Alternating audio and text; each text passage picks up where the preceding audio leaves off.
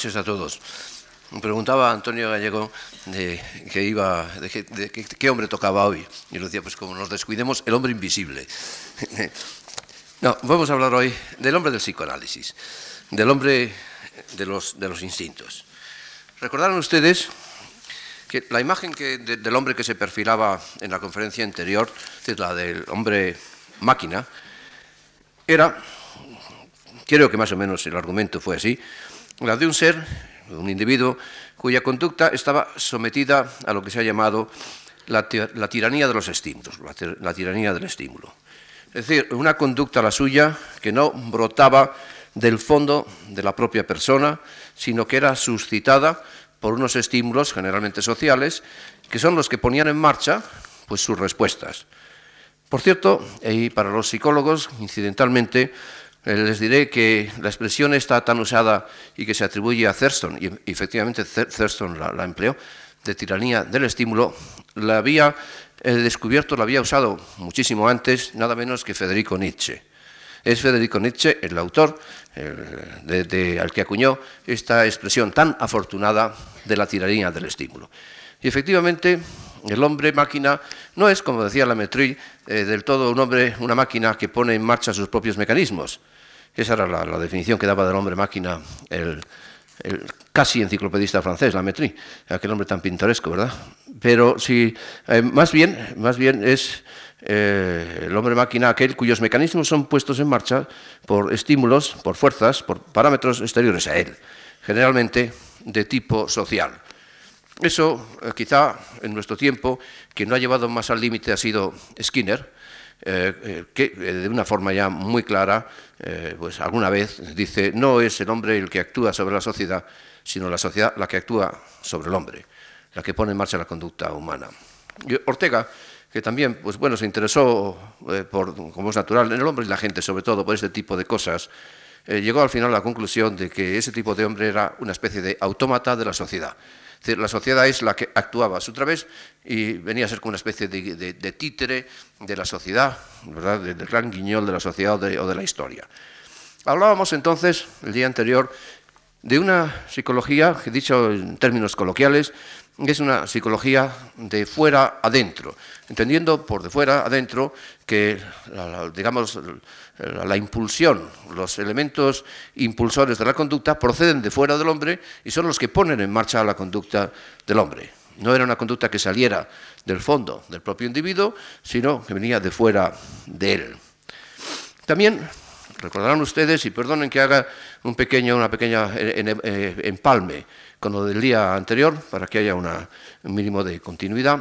Recordarán ustedes también que decíamos que eh, eh, la eh, razón mecánica, el mecanicismo, es decir, la aplicación de la nueva física, de los métodos de la nueva física, la causalidad, etcétera, etcétera, aplicada al, hombre, había tenido como, como, resultado la exclusión de todo aquello que no entraba en el concepto de máquina. Claro está, las máquinas no tienen afectos, no tienen pasiones, eh, no tienen sentimientos, quedan excluidos. Eh, por lo tanto, no encajan dentro del modelo mecánico de las cosas. Tampoco están vivas. De aquí que la propia vida de los sujetos quedara un poco, un tanto al margen de ese, modelo. Eh, y quizá esta especie de vaciado de la interioridad del hombre, la suplencia, el suplir, digamos, el reemplazar, la operación de reemplazar la mente humana por un sistema de mecanismos cuya función principal era transformar en movimientos musculares, en movimientos de respuesta, los movimientos de los estímulos que entraban, es decir, los mecanismos consistirían justamente eh, en, unas, leyes de asociación, en virtud de las cuales la acción de los estímulos que mueve los sentidos sería transformada, y eso es lo que hace un mecanismo, transformar un movimiento. ¿eh? Eh, entonces, transformar el movimiento de los estímulos en un movimiento de respuesta, de respuesta eh, entonces, esa, digamos, esa manera de rellenar con esos mecanismos la intimidad humana dejó fuera, naturalmente también, pues toda la, la, intencionalidad del hombre, hasta yo diría casi que la, las tendencias, la naturaleza propiamente humana quedó deshuesada y eh, finalmente pues da un poco la imagen de un hombre invertebrado, no España invertebrada, el hombre invertebrado. Y creo yo que no exagero, mm, no en lo que hicieron los conductistas después, lo que ha hecho la psicología. Lo que se hace después es distinto de los programas. Naturalmente el hombre no permite ser consecuente con esto.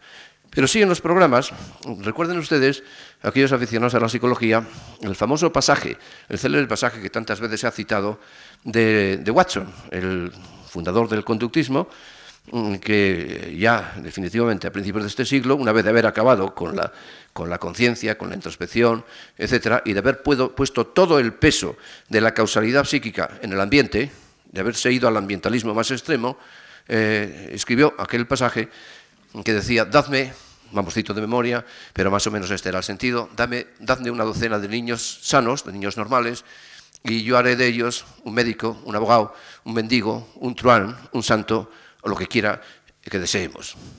Es decir, se pensaba que la naturaleza humana carecía de entidad y que entonces manejando los estímulos y los refuerzos se podía ir modelando la conducta humana hasta límites insospechados. La verdad es que esto también fue una de las posturas, ha sido una de las posturas, quizá el conductista más eminente de, nuestro, más distinguido de nuestro siglo, eh, Skinner, mantuvo también, y le valió una polémica con uno de sus, con uno de sus discípulos, con Herrenstein, que finalmente le obligó a morder el polvo y a confesar que entre los estímulos y las respuestas había algo que se parecía a la naturaleza eh, bien, no en este caso humana, naturaleza biológica, es decir, había instintos. Que fue a lo que esos instintos a lo que renunciaron justamente los conductistas a principios de este siglo. Esta más o menos pues era la alternativa que, el otro día comentamos. Por lo menos es lo que intenté.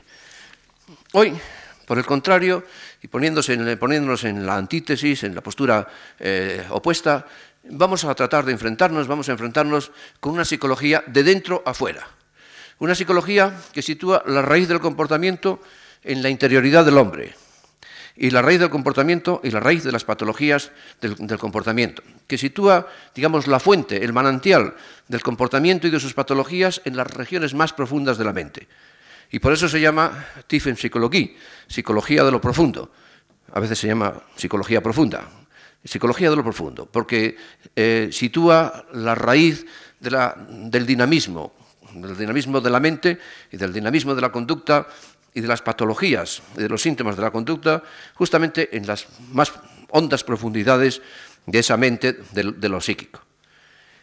Eh, naturalmente, mm, eh, esa es de forma principal la postura que vamos a comentar hoy, la postura de Freud, eh, la postura de Freud, no obstante lo cual, a pesar de lo cual, veremos que la postura mm, de, Freud, es decir, el hombre que se dibuja en el psicoanálisis y el hombre que se dibujaba en el mecanicismo, en la psicología mecanicista, en el conductismo, van a tener algo de común. Porque este hombre, eh, este hombre que tiene la raíz de su conducta en su propia interioridad no es dueño de ella, no conoce esa interioridad. Es decir, el hombre eh, psicoanalítico no es el hombre interior de San Agustín, el hombre que tiene la verdad y conoce la verdad en su propia interioridad. Eh, este hombre psicoanalítico tiene la raíz de su comportamiento en el fondo de su psique, en el fondo del alma, en el fondo de, fondo de su mente, pero eh, no es dueño de ella. Tiene un yo o un psiquismo dividido de una parte la conciencia y de otra parte las fuerzas profundas que son las que gobiernan la conciencia. La, conciencia cree que se gobierna a sí misma, cree que gobierna al ser humano, que, gobierna su propio comportamiento, pero en realidad no lo es así, no es así. Está cogida por la espalda, tomada por la espalda por una disatergo, por una fuerza de la cual solo se sienten los efectos y, nada más, es decir, por una fuerza que no, que no se domina. A este hombre lo que le pasa fundamentalmente es que no sabe lo que le pasa. Es decir, que hace cosas que no quisiera hacer y en cambio no puede hacer las que quisiera. Le ocurre aquello que decía San Pablo, hago lo que no quiero y no quiero lo que hago, más o menos. Es, en definitiva, el dominio de lo superior desde las profundidades, desde, lo interior.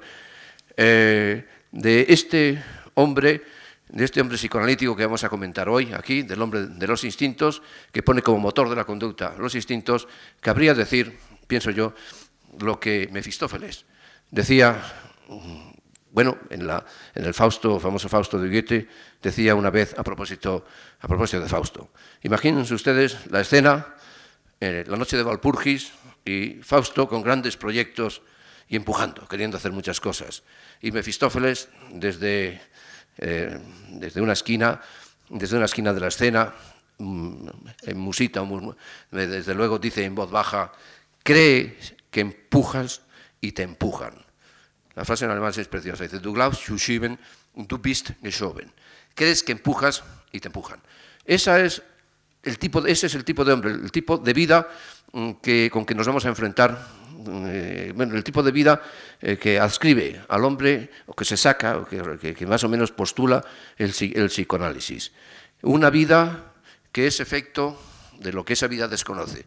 Una vida que es movida por algo que ella desconoce, por algo que tiene dentro el hombre, pero el hombre desconoce lo que tiene dentro y es movido por algo suyo que no es suyo del todo, que está dividido de él, por un hombre, es decir, la vida de un hombre alienado, una vida del hombre ajeno a sí mismo, ajeno a lo que en el fondo, le pasa. Invirtiendo aquel, dictum de, Terencio, ¿verdad? Tan, repetido, de hombre soy y nada de lo que afecte al hombre me es ajeno, invirtiendo esto podría decirse de que de este hombre que de quien el hombre del psicoanálisis está más alejado es de sí mismo. El hombre está alejado de sí mismo, no conoce los motivos, las razones, los resortes que lo, que lo mueven. A la postre, por tanto, más que conducirse, es conducido. Su vida es efecto de unos motivos que han aconteciendo, de unos conflictos que aun aconteciendo dentro de él están reprimidos, los ignora y simplemente sufre sus efectos pero no puede adueñarse de ellos. No dispone de su propia vida, no lleva al gobierno el timón de su propia vida.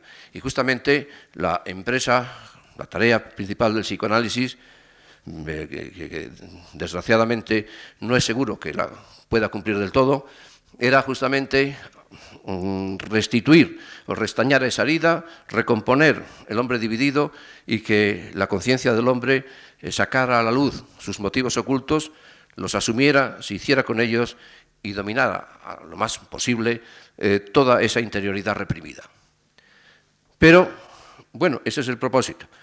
Eh, de todas formas, como ven ustedes, ambos hombres, el hombre, de, el hombre de la condición mecánica, el hombre máquina, era un hombre disminuido porque no poseía del todo su propia acción, su acción estaba determinada por lo que ocurría fuera de él, era un hombre sin pulsiones ni pulso, las máquinas carecen de vida, no tienen pulso, carecía de drama, carecía de sexo, de pasiones, de conflictos afectivos y a última hora carecía de vida, carecía de vida.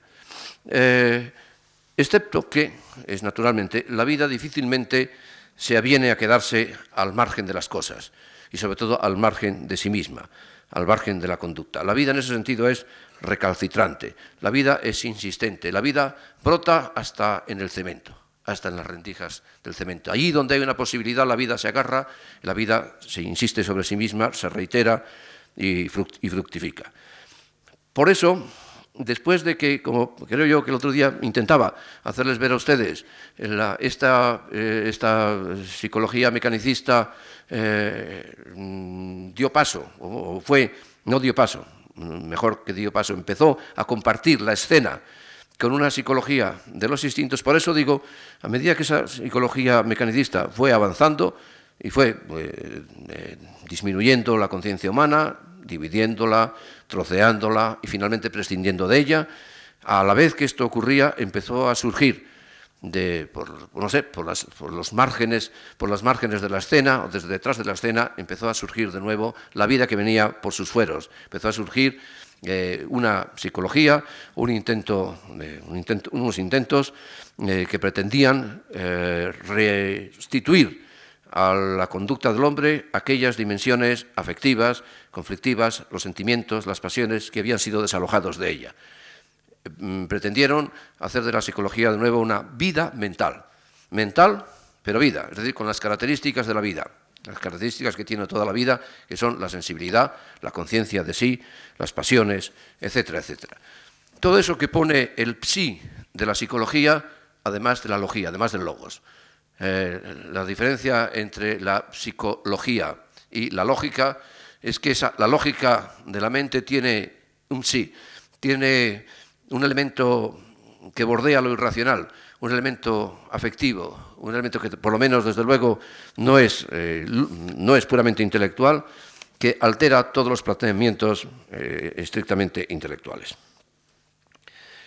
Bien, vamos entonces a referirnos hoy a, ese hombre que de quien está más lejos es de sí mismo, a ese hombre cuya vida es efecto de cosas que desconoce. Podríamos, como, no, eh, pues eh, no sé, eh, extendernos en, en, fin, en aspectos históricos, etcétera, etcétera, pero no, ni es lugar, ni hay tiempo de, hacerlo en, esta, estos 50 minutos o una hora escasa de, que, dispone, que dispone el conferenciante con la cortesía, contando con la cortesía con la cortesía de, los oyentes. Eh, hay una larguísima historia, repito, la que simplemente voy a aludir, del inconsciente antes de Freud. Entonces, yo lo que sí quisiera decir es que esta idea que les acabo de exponer a ustedes, de bosquejar, de pergeñar aquí a grandes rasgos, no es nueva. Y, por supuesto, Freud no es el inventor de ella, de manera alguna. Es decir, el inconsciente tiene una larguísima historia anterior a Freud. Eh, tan vieja como la psicología, es la idea, la idea de que en el seno del hombre o en las profundidades del humano anida o se agazapa una especie de bestia salvaje. Nada menos que Platón es quien lo dice. Nada menos que Platón. Platón se refiere en la República a, a lo que él llama la bestia salvaje o la bestia humana que anida en todos nosotros, que todos nosotros llevamos dentro y que cuando la razón duerme, el sueño de la razón produce monstruos, ¿verdad? Que cuando la razón duerme no hay crimen, eh, agresividad, incesto ni parricidio, aquí está, complejo de Edipo, el odio al padre, el amor a la madre, eh, que, que la detenga en la ejecución de sus insensatos designios. Vuelvo a decir, Platón tiene perfectamente claro, esta es una idea además oriental, la lucha de la carne contra el espíritu, cristiana, anterior al cristianismo, por otra parte, que cuando la razón, repite, duerme no está en vela, no hay crimen, incesto ni parricidio que detenga a la bestia salvaje en la ejecución de sus insensatos designios. Esa bestia, dice además, añade además, es adicta, está obsesionada por los placeres. Lo que quiere es conseguir placer. Y si la razón, y si la razón flaquea, es capaz de todo para conseguirlos. Por supuesto, eh, de, de, resbalar por la pendiente, por la pendiente de la, de la destrucción y de la agresión. No es, por lo tanto, un azar que Freud, en su primera teoría de los instintos, pusiera, como lo hacía Platón, juntamente el placer, el amor y la muerte, el placer y la destrucción, ¿verdad? el placer y la agresividad, el sadomasoquismo en términos actuales y esta mezcla, repito, de, instinto de muerte unido al deseo, de placer. Es una idea muy antigua, figuren ustedes. Se repite a lo largo de toda la historia. Incluso en la época, ya en el siglo, a mediados del siglo XVIII, cuando Diderot empieza ya a, fin, a pergeñar y a, bueno, a pensar en la, enciclopedia, empieza a funcionar la, enciclopedia, eh, se va a hacer cargo, Diderot, que fue probablemente el mejor pensador de toda esa época, el único con talento filosófico, se va a hacer cargo también, y lo dice, a pesar de toda su idea de la razón, del trasfondo de brutalidad, absolutamente reprobable, rechazable, y ese va a ser Freud. La cultura rechaza esa brutalidad, claro, es la lucha entre el sentido y la fuerza. Freud va a ser eso, la lucha entre la fuerza bruta que anida entre nosotros y el sentido que nos eh, ofrece la cultura y que naturalmente frena esa brutalidad o pretende frenar esa brutalidad. Pues bien, dice Diderot, Es curiosa la frase. Parece, si yo les dijera a ustedes que estaba escrita por Freud, eh, no tendrían ningún inconveniente en aceptarla. Dice, si el hombre fuera sincero consigo mismo, subrayo la palabra sinceridad, ¿eh? porque esto va a tener que ver con Freud, con los maestros de Freud, que son los maestros de la sospecha. Eh, si el hombre fuera sincero consigo mismo, y Diderot sospecha que el hombre no es sincero consigo mismo, mataría a su padre y se acostaría con su madre. Esto es el complejo de Edipo.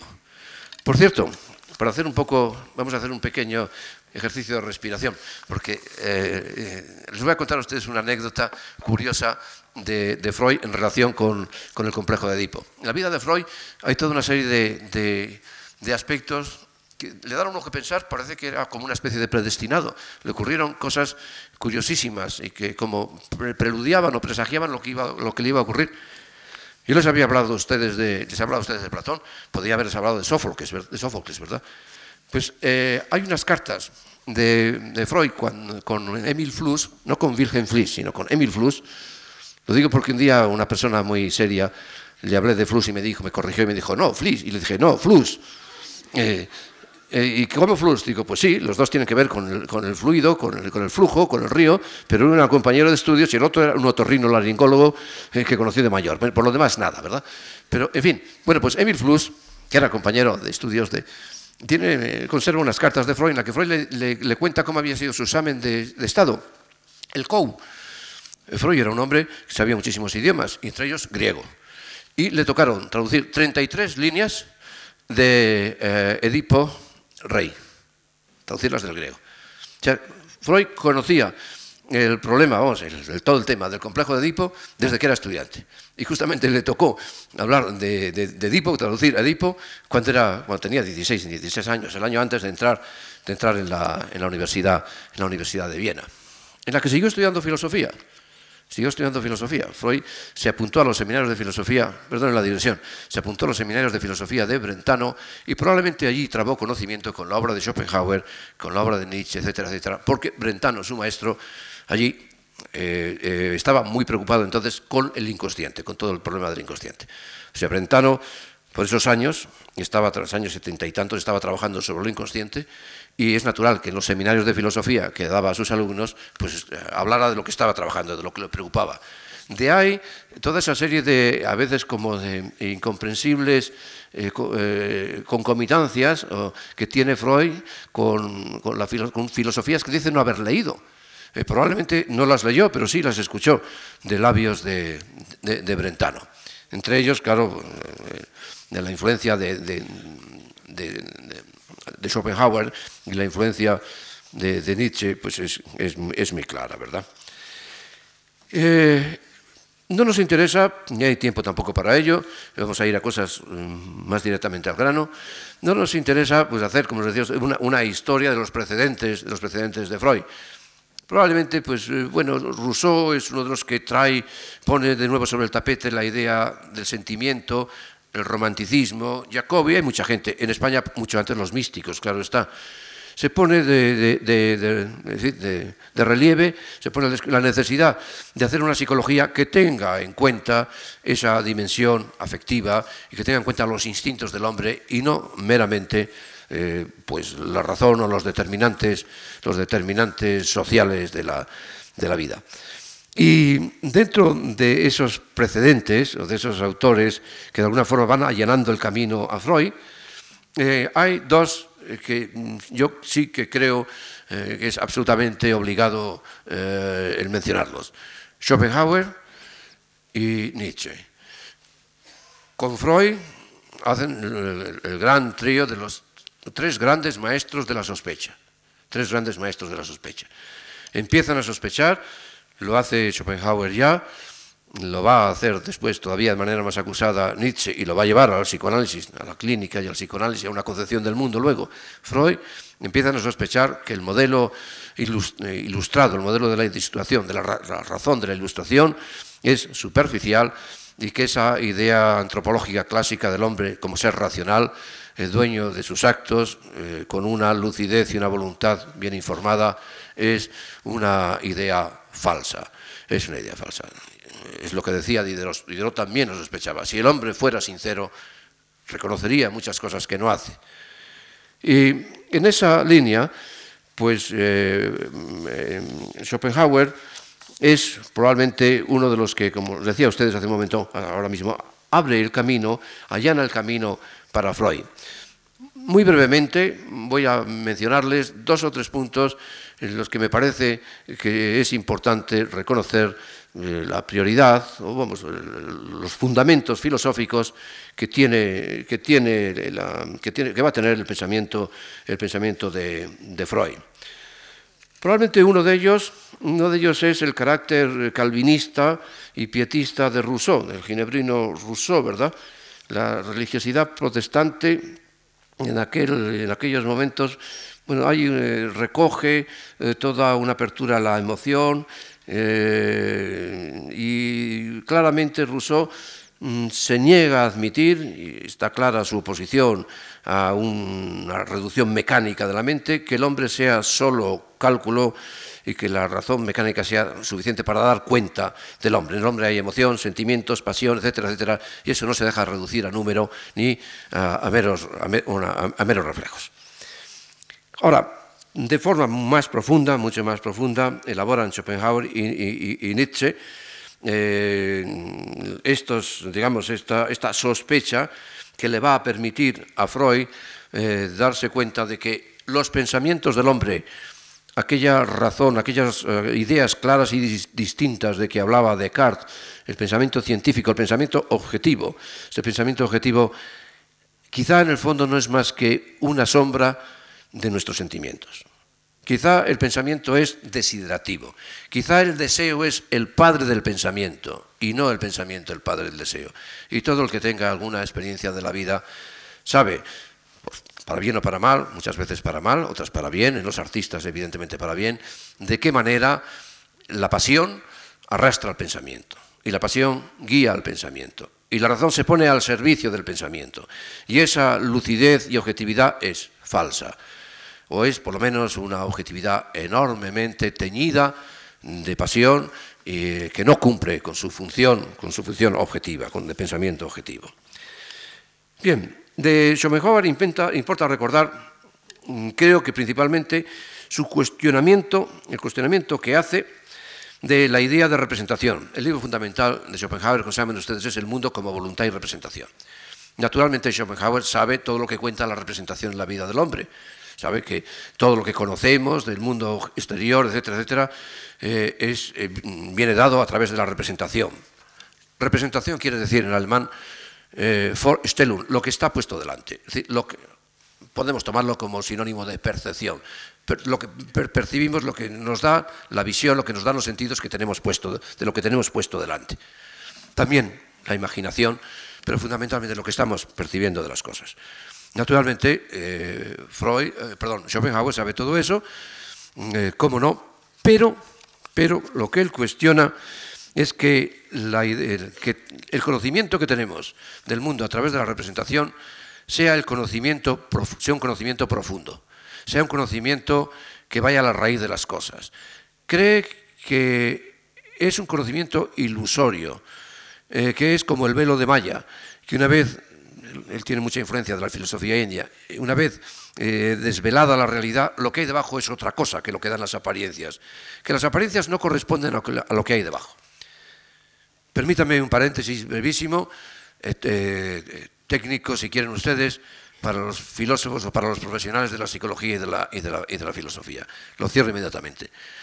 Eh, lo que pone en cuestión, lo que pone en cuestión de lo que discrepa eh, Schopenhauer es de la postura de Kant, que al distinguir entre la cosa en sí, lo que llama el noumeno, y el fenómeno, que es lo que nos aparece, la representación para Schopenhauer, eh, Kant jamás quiere decir se niega a, decir qué es lo que es la cosa en sí, qué es el noumeno, lo que está detrás de las apariencias. Jamás se pronuncia Kant. Nunca dice en qué consiste eso que hay detrás de las apariencias. Y en cambio, en cambio Schopenhauer sí. Schopenhauer dice, lo que hay detrás de las apariencias, la cosa en sí es voluntad. La cosa en sí es voluntad. Y el contacto que tiene el hombre con la verdadera realidad, no con la realidad de las apariencias, se da a través del propio cuerpo, porque la forma en que la voluntad nos aparece es la propia corporalidad. En la corporalidad nos experimentamos la raíz eh, profunda, la raíz profunda de la realidad, que es voluntad, voluntad de vivir, más vida, vivir más, afirmación de la vida, con todo lo que tiene la vida de deseo, un deseo insaciable. Dice, me parece que la expresión es, cito también de memoria, eh, un loser eh, abismo insaciable e insondable. La vida es un abismo insaciable de, insaciable de deseo, es desearse siempre a sí misma más. Y eso se nos da no por la vía del conocimiento kantiano, ni por la razón de la ilustración, sino por la intuición sentimental de la propia corporalidad. En la corporalidad es donde el hombre se asoma a lo que es la cosa en sí, que es fundamentalmente voluntad. Voluntad que va a ser, en Freud, la libido. Voluntad, de, es decir, deseo insaciable de, de placer y de ser más y más y más, de vivir más y más. Entonces, esta es una de las puertas que abren el pensamiento de Freud, el pensamiento de Freud, y el juego que va a establecer Freud entre la conciencia, que es lo que da la representación, que es lo que da la apariencia de las cosas, donde se nos da la representación, la apariencia de las cosas y la realidad de las cosas. Entonces, lo que va a hacer, lo que ha hecho Schopenhauer es quitarle fuerza a la apariencia, mientras que toda la filosofía anterior a Schopenhauer partía de la objetividad de ese conocimiento. Cuando el otro día, ayer, me parece que antes de ayer, eh, Antonio Gallego hablaba de la, ciencia objetiva, de lo subjetivo, claro, la ciencia objetiva de lo subjetivo está en ese juego. Es decir, en un concepto de objetividad que es el que niegan los, maestros de la sospecha. Los maestros de la sospecha piensan que esa objetividad es ilusoria, que esa objetividad es falsa, que debajo del fenómeno hay otra cosa. Y esa otra cosa es voluntad, deseo de placer y de destrucción. Es la, la, tremenda, eh, es decir, la voluntad de poderío, que es la que va a exaltar después eh, Nietzsche. Pero ustedes entonces, como eh, Freud va siendo posibilitado, hecho posible, siempre ocurre, siempre ocurre así. los grandes hombres siempre han sido hechos posibles por otros, va siendo hecho posible por una serie de acontecimientos, y uno de esos acontecimientos es, eh, es, es Schopenhauer.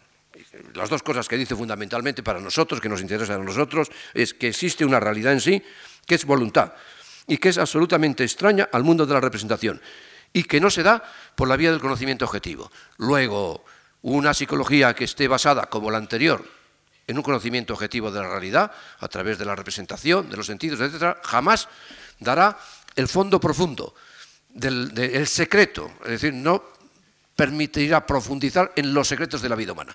La vida humana no es un juego de poleas, no es un gran reloj, no es algo claro y distinto, es algo mucho más misterioso, mucho más allá de la lógica, distinto de la lógica y, de lo que pueden expresar las palabras, y eso no nos viene dado ni por el lenguaje, ni por la representación, ni por el conocimiento clásico, sino por una vivencia profunda que es la vivencia de la propia corporalidad. Por eso Merleau-Ponty, por ejemplo, Merleau-Ponty trataría de fundar después la, psicología en un nuevo concepto, bueno, en este concepto del cuerpo. Piensen ustedes, y hago otro pequeño, otro pequeño eh, aparte, para descansar un poco de la tensión de estas cosas quizá un poco abstractas. Eh, Ortega en España se dio perfecta cuenta de que ese yo, ese pensamiento que mm, Descartes había, Descartes había dejado al margen del cuerpo, para salvarlo justamente del mecanismo, para que el mecanismo no, pueda, no pudiera mecanizar la mente, no pudiera someterla a dominio, a control la mente, para que la mente quedara en libertad, la había tenido que sacar del cuerpo. Además decía, la mente es inextensa, no tiene partes, no tiene partes y el mecanicismo eh, cuenta con mecanismos que están hechos de piezas, de partes. No se puede hacer mecanicismo de la mente. Y había dejado eh, como salvada del mecanicismo la mente a un lado, pero claro está, la deja desencarnada. Deja una mente sin cuerpo, deja una conciencia pura. Bueno, para Descartes, mente, conciencia, son lo mismo. ¿eh? La mente, conciencia y cogito, pensamiento, son lo mismo. Entonces, claro, deja la mente desencarnada. Y Ortega eso lo ve perfectamente. Y cuando critica la fenomenología, que viene a ser una continuación de, esa postura de Descartes, de alguna forma, de alguna forma, hay que me perdonen los filósofos, la simplificación, Ortega dice sí, pero es una mente que, le pasa lo que Anteo. Eh, como ha perdido el contacto con la, con la tierra, con el cuerpo, ha perdido la energía y es una mente espectral. Es una mente que no dirige la acción, que no dirige su propio cuerpo, una mente ajena, también alienada. Bueno, esto es lo que no va a hacer Freud. Freud, por el contrario, va a tratar de enraizar, integrar profundísimamente la mente en, las raíces corporales más, profundas y de, ese enraizamiento va a tratar de sacar una, mente viva de una mente que, real, que, no, es un, que, no, es un, que no es un espectro. Eh, también, bueno, una reflexión, una alusión eh, y entramos ya directamente en la segunda eh, parte de, la conferencia, la referida ya a la antropología de Freud, mejor dicho, a las antropologías de Freud, o del de, Freud, de psicoanálisis cercano a Freud, diciendo algo a propósito de Nietzsche, ¿verdad? Nietzsche está ya muchísimo más cerca de Freud con sus, con sus aforismos, con su, en fin, brillantísima manera de escribir, el alemán brillantísimo. Eh, por todas partes va dejando constancia de su sospecha. La sospecha de que nuestros pensamientos no son sino la sombra de unos sentimientos horribles que la conciencia no puede soportar. Son la sombra de, algo la, que la razón cultivada la razón de la ilustración, la razón del, racionalismo, no puede, no puede, vamos, no puede contemplar cara a cara, eh, porque le horripilan. Son, el pensamiento es como una cobertura, una cobertura, una forma inmensa de, hipocresía con la que la cultura quiere encubrir las tremendas raíces brutales, eh, destructivas, inadmisibles para la moral cristiana, de lo que es el verdadero hombre y de lo que puede llegar a ser el superhombre. El superhombre, ir más allá del hombre, el Übermensch, solo se logrará si el hombre rompe con esa hipocresía del cristianismo, con esa conciencia de la compasión y acepta que el fondo del hombre es brutal, que el hombre es dominio, que el hombre es sexo, que el hombre es violación, que el hombre es asesinato. Asesinato del padre es potencia, prepotencia. Y que mientras no se haga eso, no se habrá tocado las raíces de la verdadera de la verdadera vida mental. Es tremenda, durísima la posición de, Nietzsche, pero es la que de alguna manera va a recoger Freud con la pretensión, siempre ambigua, siempre vacilante, siempre dudosa y yo creo que al final fallida, de que el psicoanálisis pueda quizás asumir esa brutalidad, de la biología y elevarla al plano de la historia, dulcificarla, civilizarla. Esa va a ser más o menos la filosofía antropológica o la antropología filosófica eh, de, Freud. por cierto, y vuelvo a hacer otra digresión, otra pequeña digresión, si no siguió los caminos de la ciencia de su tiempo, no fue porque no los conociera. Los conocía muy bien. Freud estuvieron a, punto de darle el premio Nobel por un descubrimiento sobre la cocaína, eh, eh, que lo hizo un amigo suyo, vamos, que lo aprovechó un amigo suyo porque Freud se fue a ver a su novia dejó, le dejó la investigación en manos de su amigo y, aquello le valió el premio Nobel a su amigo, no a él, porque abandonó. Freud sabía muy bien lo que daba de sí y de no, la ciencia de su tiempo, la mecánica de su tiempo, y cuando se dice a veces que Freud es mecanicista, yo creo que no se sabe muy bien lo que se dice.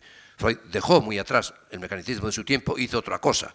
Si no, no hubiera sido Freud, ni hubiera hecho el psicoanálisis. Y del éxito del psicoanálisis, no curativo, eh, hablaremos si acaso un poquito de eso, pero sí, de la fuerza del psicoanálisis nos da un poco la, idea de que realmente ha sido la gran hermenéutica, la gran interpretación de la vida humana y pocas doctrinas del siglo XX han tenido el impacto en la vida del hombre que ha tenido el psicoanálisis. O sea, eh, Darwin, Marx y Freud son los grandes gigantes que han cambiado la concepción del mundo, de la vida biológica, del mundo social y de la vida psicológica. Digo esto que vaya por delante para que quede clara mi postura con respecto a Freud. Son pequeñeces las de que el psicoanálisis cura o no cura, cura mejor o cura peor. Eh, no es que no tengan importancia, pero no es el tema de nuestra, de, nuestra, conferencia.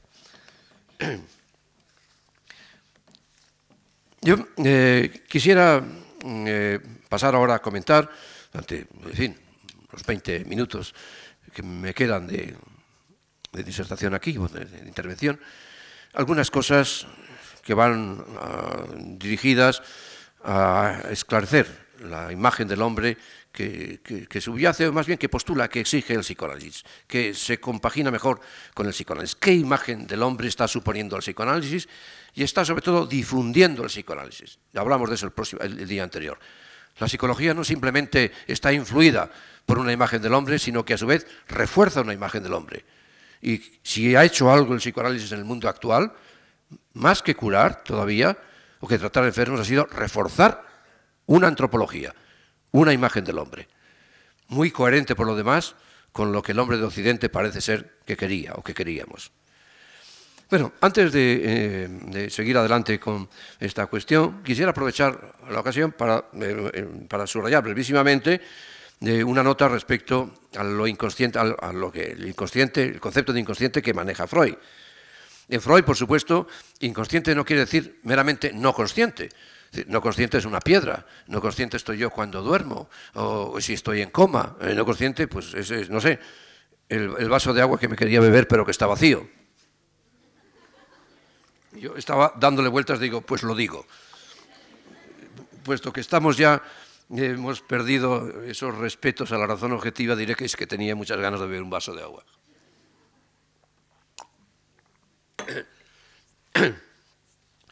El, inconsciente freudiano es conflictivo, es polémico.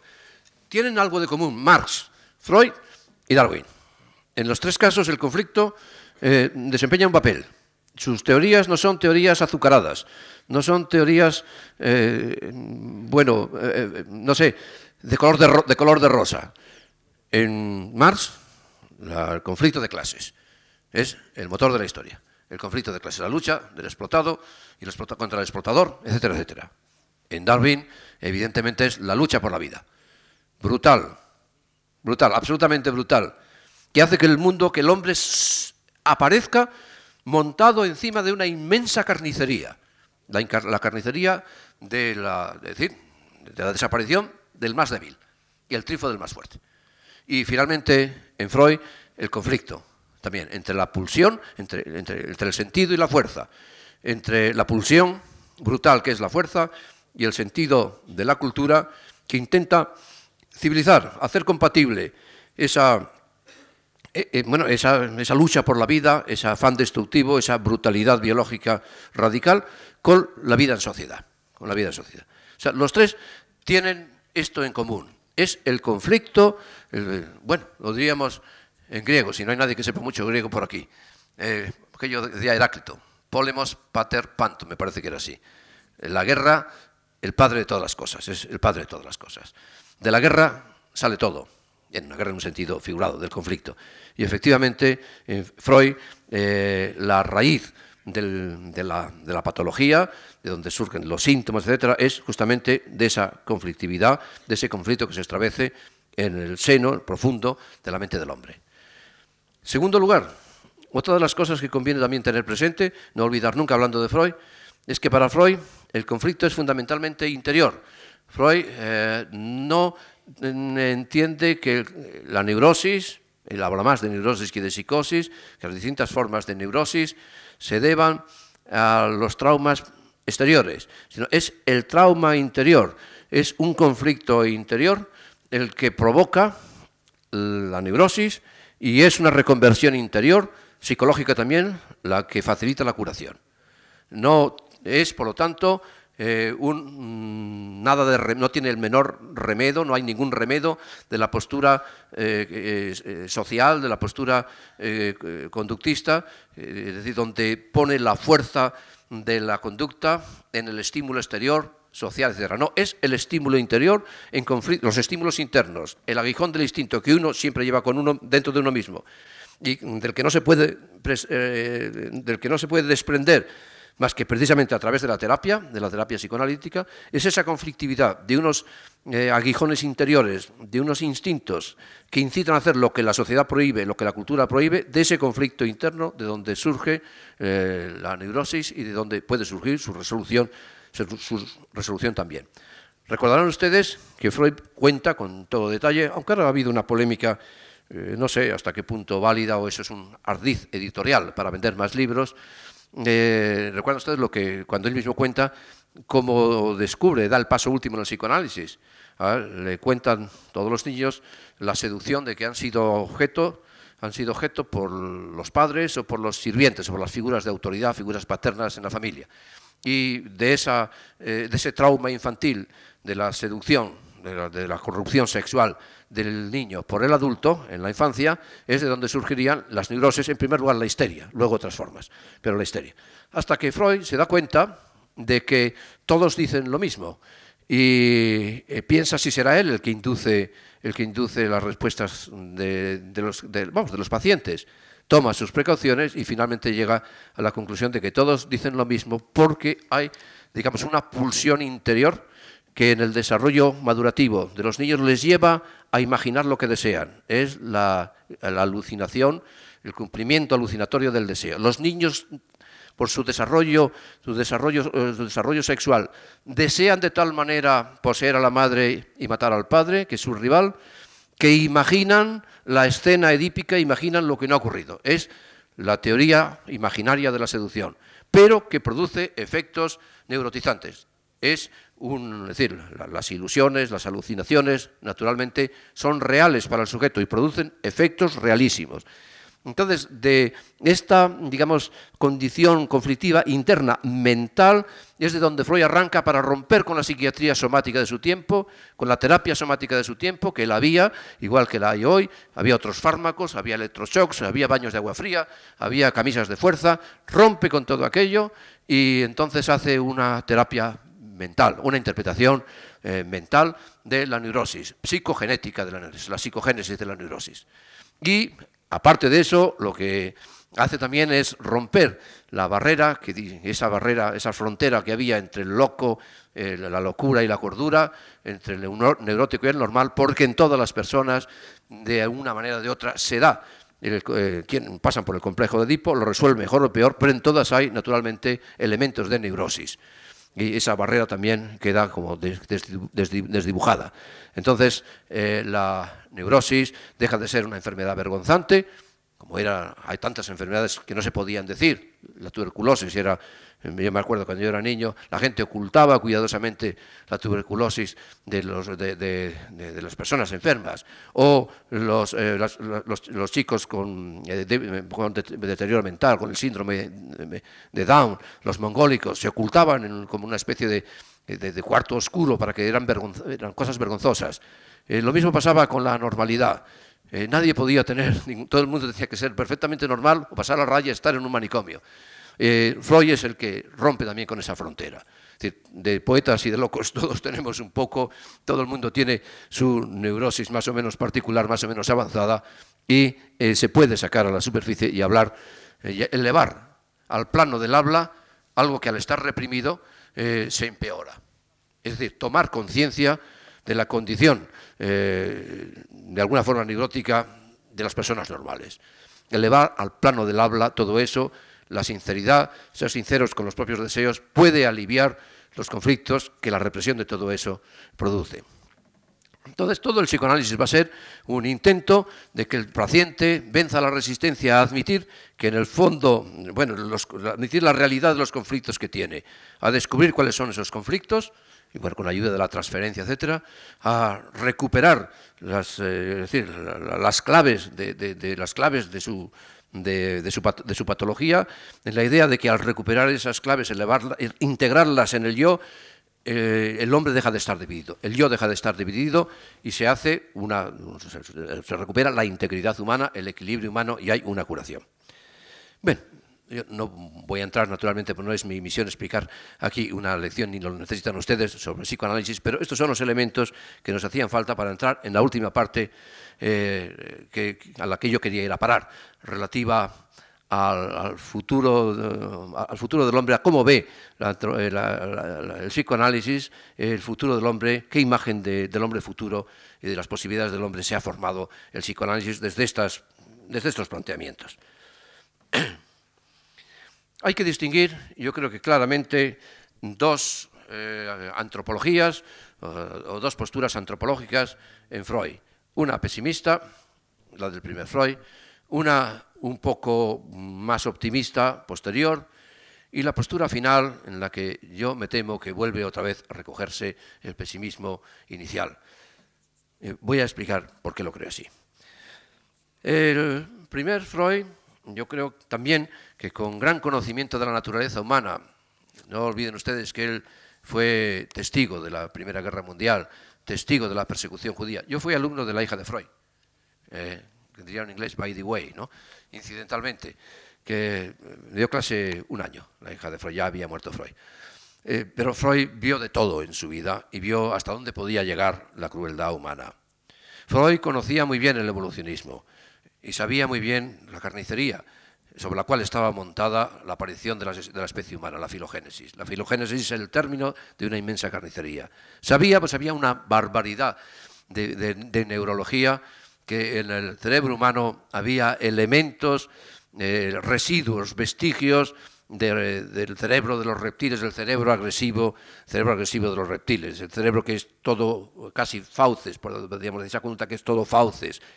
Eh, sabía todo eso, lo había vivido, y entonces Freud sabía que la, película, la cultura, es una película muy superficial, una costra eh, muy leve que el hombre ha ido acumulando en su vida a lo largo de no muchos años, 10.000 o 15.000 años de historia que tenemos, más si vamos a la prehistoria, claro, pero que esa costra, eh, que es la que pretende mm, domesticar la brutalidad instintiva, la biología, la, pugnacidad inmensa eh, que ha llevado a la biología hasta el hombre, esa pugnacidad, esa lucha por la vida que nos ha llevado y que nosotros tenemos todavía en nuestros circuitos cerebrales impresos, la teoría después que se ha llamado los tres cerebros, ¿verdad?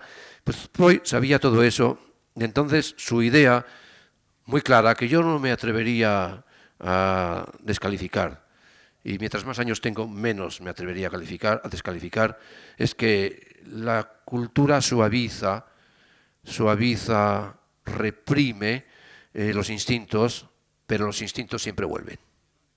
Es la teoría del eterno retorno de Nietzsche aplicada a, en este caso, a los instintos.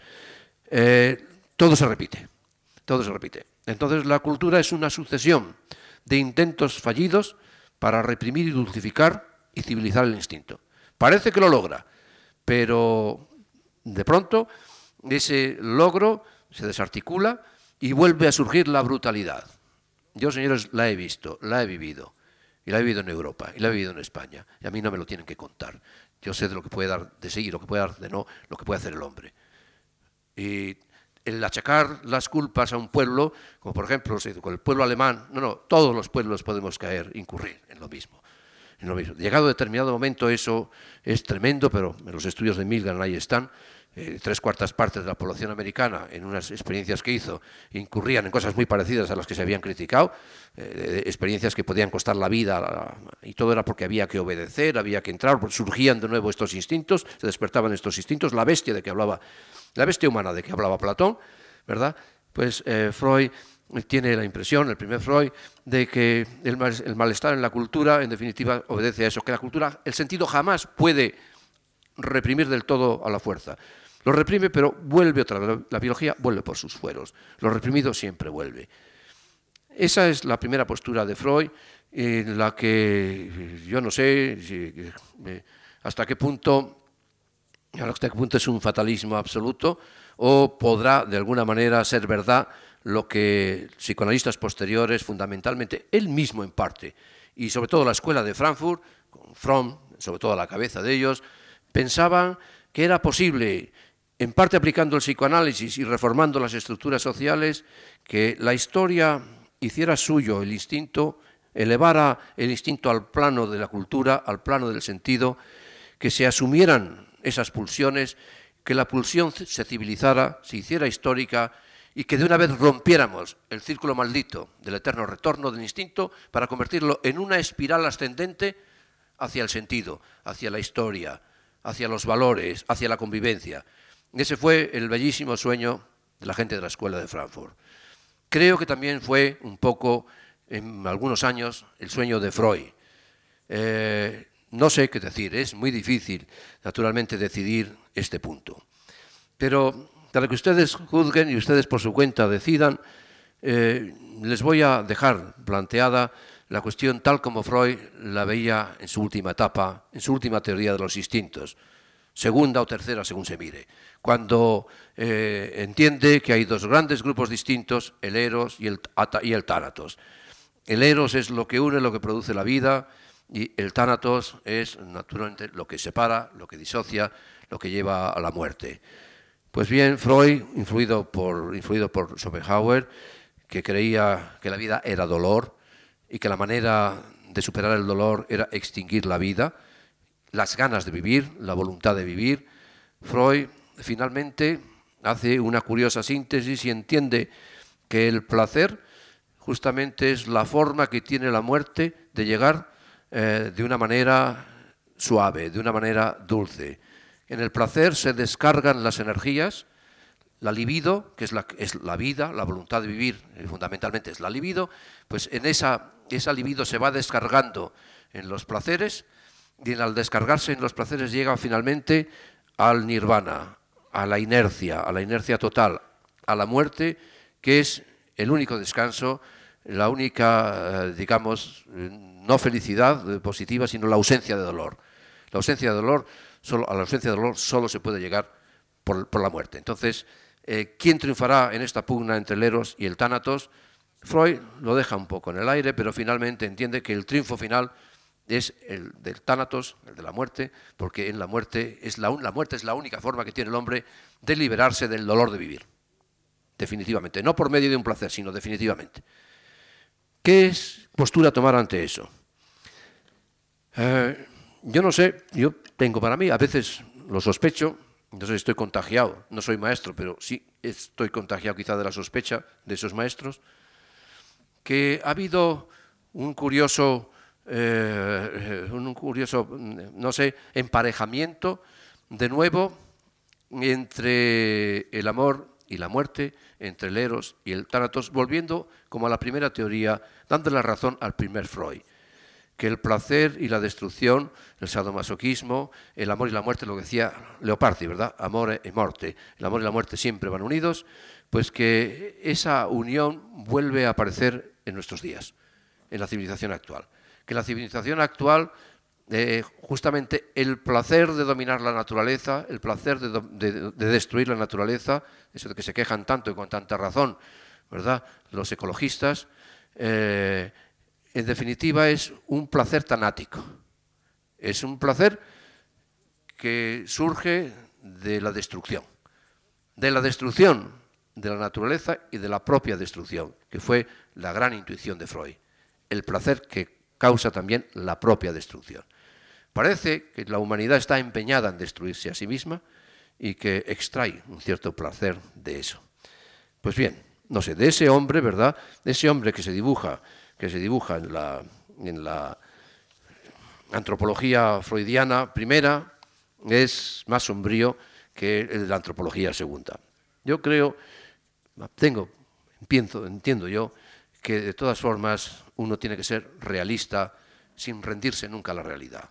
Creo que es realista la postura que tenía Freud, la postura de pensar que la brutalidad, la destrucción, los instintos crueles eh, vuelven siempre y que eso está siempre empezando. Hay que aceptarlo, pero no rendirse, no, rendirse a ello.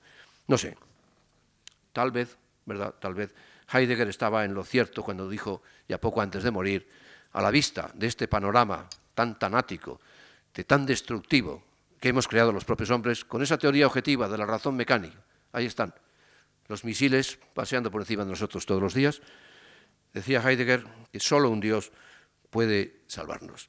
Yo no sé si el psicoanálisis podrá o no ser ese Dios, el instrumento de la salvación. No lo sé. El próximo día eh, vamos a tratar de ver si será la inteligencia humana la que pueda de alguna manera, salvarnos de todo eso.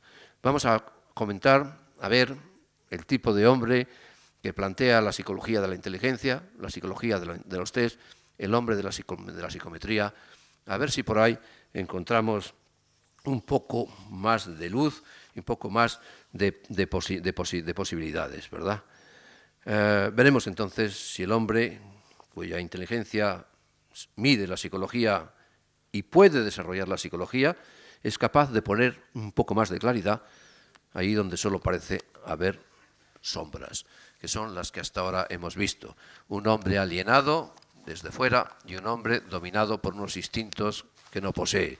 ¿Podrá la inteligencia del hombre llevarnos al hombre incondicionado a la libertad?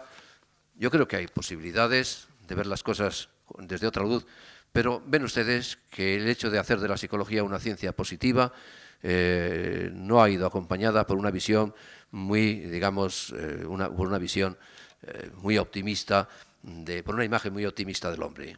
La psicología, concebida como ciencia natural, ha ido cultivando una imagen del hombre pesimista. En Freud hay un profundo pesimismo antropológico y yo creo que en el mecanicismo, en el fondo, también. Entiendo que es pesimismo antropológico todo lo que contraviene de alguna manera, de alguna manera la libertad. Bien, veremos si es verdad que el hombre puede hacer algo más que lo que decía Mefistófeles cuando decía crees que empujas y te empujas y te empujan. A ver si es que es verdad que podemos nosotros ser dueños de nuestra propia, de nuestra podemos, le voy a decirlo con la frase solemne de un filósofo, si el hombre puede de verdad darse destino inteligente y responsablemente. Yo creo que la psicología puede contribuir a ello. Muchas gracias.